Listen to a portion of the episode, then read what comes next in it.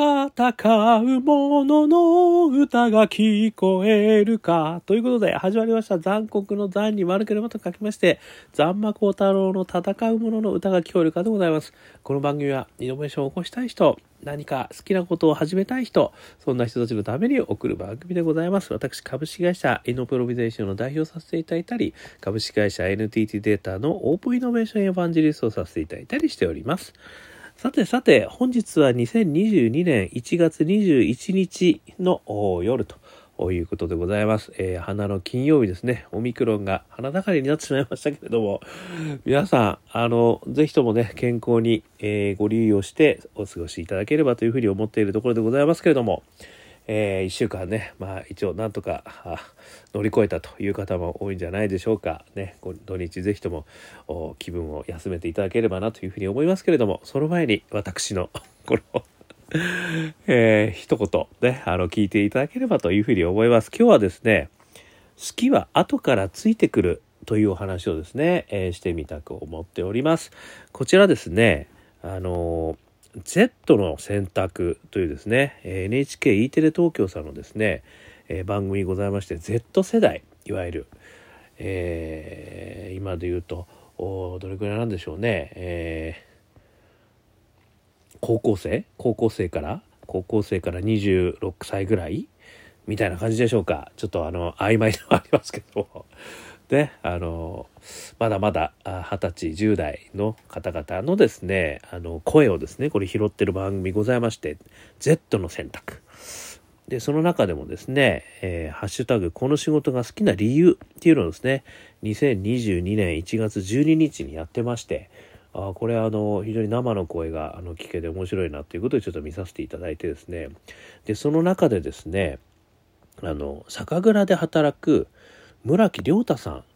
この方がですねお話してたお話がすごく私には突き刺さりましてですねあのちょっとイノベーターのいつものフレームに合わせてですね、えー、この方がどういうふうに考えて今の仕事されてるのかみたいなところをですね、えー、ちょっとこう見てみてそしてあのパッションねそれからあ仲間そして大義という3つのね私のイノベーターのフレームがあるんですけどそれがどのようなあの位置づけで、えー、彼はねあの思われてるのか、ね、といったところをですねあのちょっと紐解かせていただきながらですね私なりの解釈それから感想をお話しさせていただきたいというふうに思ってます。ということでですねあの好きは後からついてくるっていうことをね言われてたのが私ああそうだな確かにそうだったなって私の若い頃ねあの想像がつかないかもしれませんが私にも若い頃はあったんだよというところですね。思い返してみるとそんなことがあったような気がするんですよね。皆様はいかがでしょうか？今ね若い方あの若い頃っていうとちっちゃい頃になっちゃうのかもしれないですけど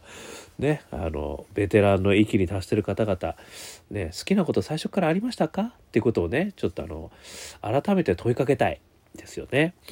であのよくね最近の風潮といたしましてはねアートシンキングとかねあの自分の内から湧き出るものをねやっぱりこう中心に考えてみたいなねそこから派生してみたいなね。で好きなことを自然やっぱりこう仕事にすることが幸せな人生だみたいなねあのいう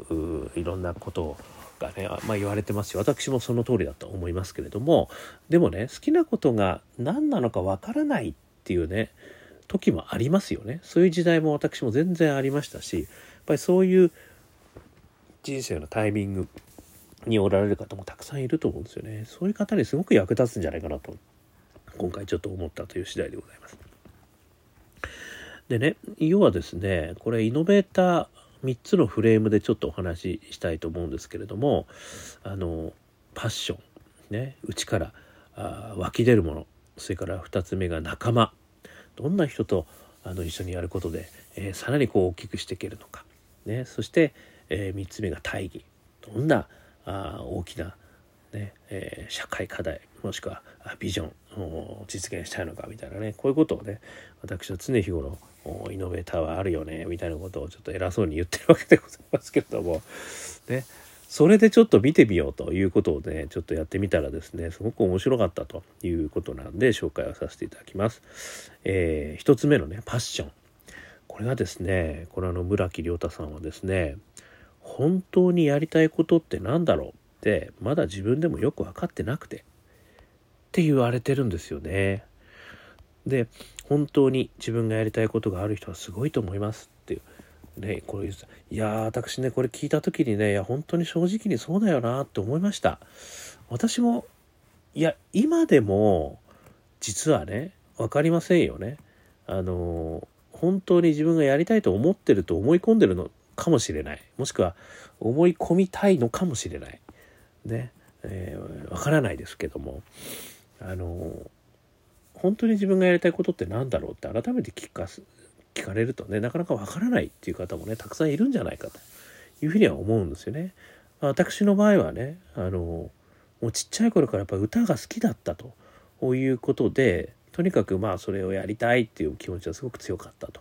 いうことはあるんですけども実際ね世の中社会に出てどんな価値を提供していけるんだろう、ね、何が本当に自分に合ってるんだろう、ね、そういった観点から見た時には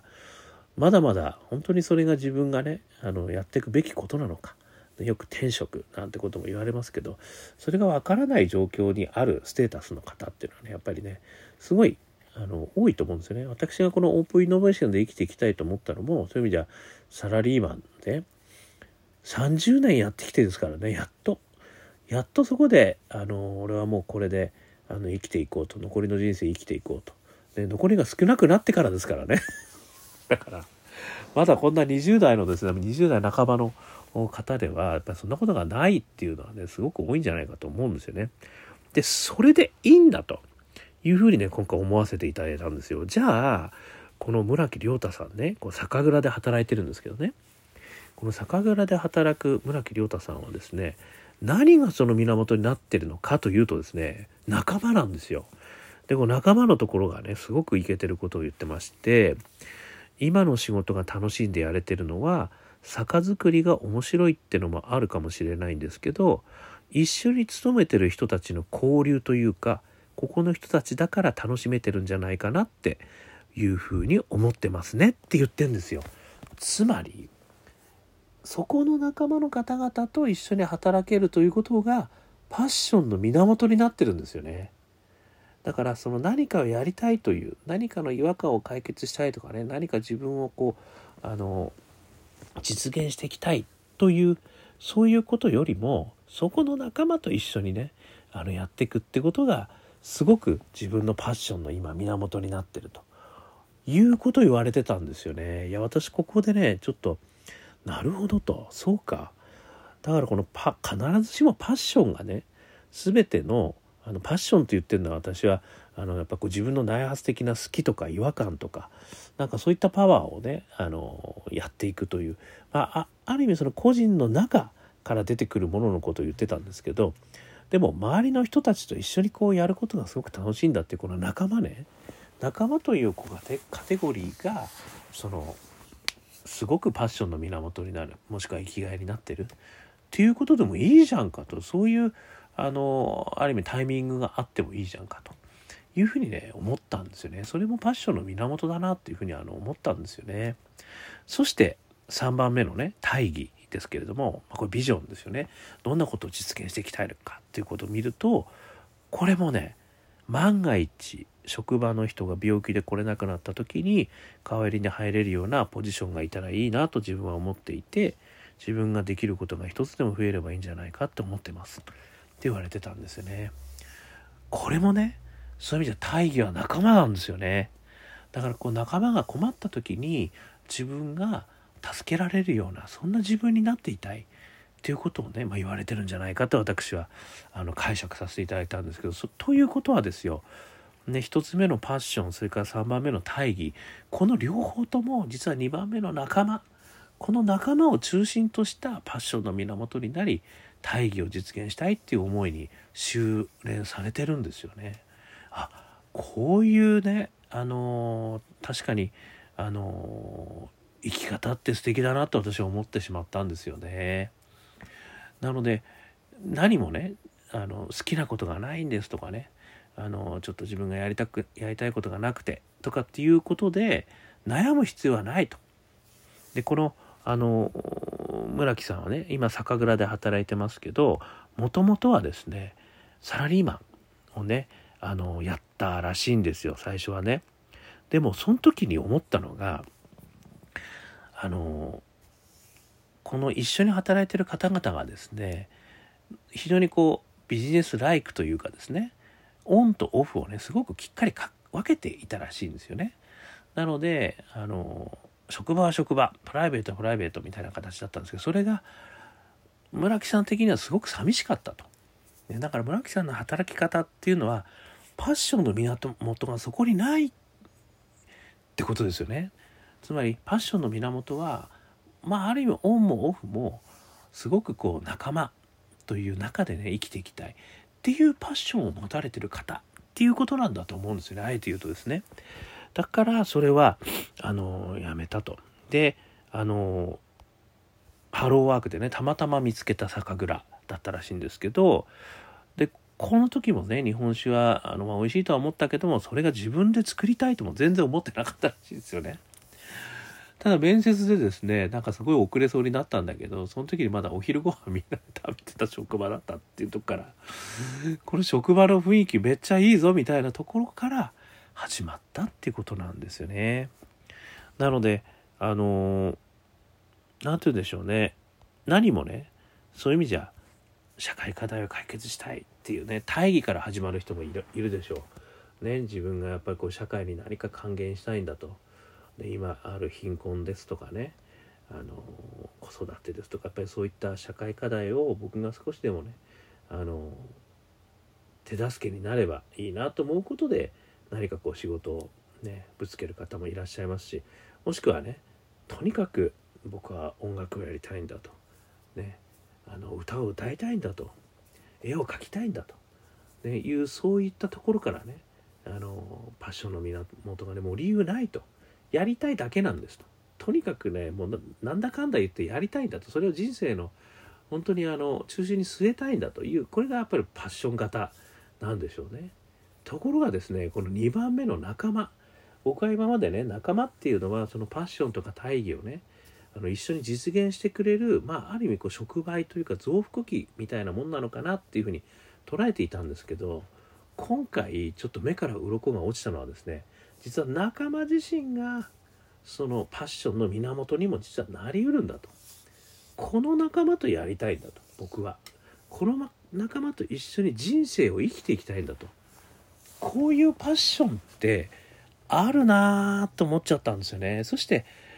そうなパッションから始まると大義はねその仲間が困った時に助けてやることなんだよと。これすごい素敵じゃないですか。このパッションと。大義。いやちょっとね私あの本当にこう村木亮太さんという方あなんですけれどもあの素敵な方だなと思いました。ね、しかもこう素直にねあのそういうことが言えるっていうのも私本当素敵だなっていうふうになんとなくねこうかっこつけて言いたくなるんですよね。私も。ねよくあるじゃないですか。あの実は何も考えてなかったんだけど後から戦略に見せてこう話すみたいなね。そういう手法もありますよ。あるっちゃありますよね。まあそれも一つのねあの世の中に伝えていくあの伝え方としてあのあるっていうこともね世の中の歴史なんて結構そういう文が多分にありますよね。あのヒーローの歴史とかね。こうなんか大事は大事したみたいななんかね。私の先祖もなんかあのそういったことが残ってるらしいんですけど。そういうこうね大事退治退治した伝説みたいなね私の先祖も実は残ってるみたいな話はなんかねそういう後付けでこういうのもあるじゃないですか。ただね村木さんが感じたのはですよ。私これ勝手に言ってますけどね。あのとても素直にね現状をこう素直にお話しいただいてるっていう感じがねすごいなんかあの好感が持てちゃったんですよね。そしてそこからねあの仲間ということをねすごく大事にする生き方。これはありありだなと思ってしまいました。ね、でそうすることによってこれは自然とね別に何らかで社会課題を解決するんだとかって言わなくたって仲間が困ってることを助けてあげるって延長線上には社会課題をねあの解決するっていうことに結びつきますもんね。そういうこともありますよね。そういう意味じゃね。だからあの本当そういうのは素敵な生き方なんだなっていうね、えー、いうふうにあの思ったということでございました。ですので何もねあの世の中が好きを仕事にしてった方がいいとか言われてもね別にそういうことにいや好きがなくて困っちゃうって焦る必要は全くないと。ね。もしその自分がねあの今やられてる仕事がねどういったとこが今でも悪くないんだよね今の仕事。でその今の仕事の中の何が悪くないんだろうって考えた時にいろんなこう理由があってね。でそれはやっぱりこう肯定できる理由があるんだとすればそれでいいんじゃないかと。で特にやっぱり仲間をねこう大事にしたいとかっていうもしくはすごく素敵なね仲間に囲まれてるとかっていうのはあのアドラー心理学の言うところをね人生の最大の課題は人間関係であると。言ったところから考えてもねもしかしたら最高の幸せなのかもしれないですよね。なのであのそういう意味じゃね必ずしも内側から出る好きとかね違和感を解決したいパッションがあるもしくは何らかの大きな社会課題を解決したいみたいなことがなくたっていいんですよ。仲間今の仲間ととにかくね一緒にこいつらとあの素敵な人生暮らしたいとでその仲間が困ってる時に助けたい。まあそういうことからねやっていくと。いうことをやっていくうちにその少しずつそれがねやってることが仲間もろとも好きになっていくと。いうことがねなんかあるのかもしれないですよね。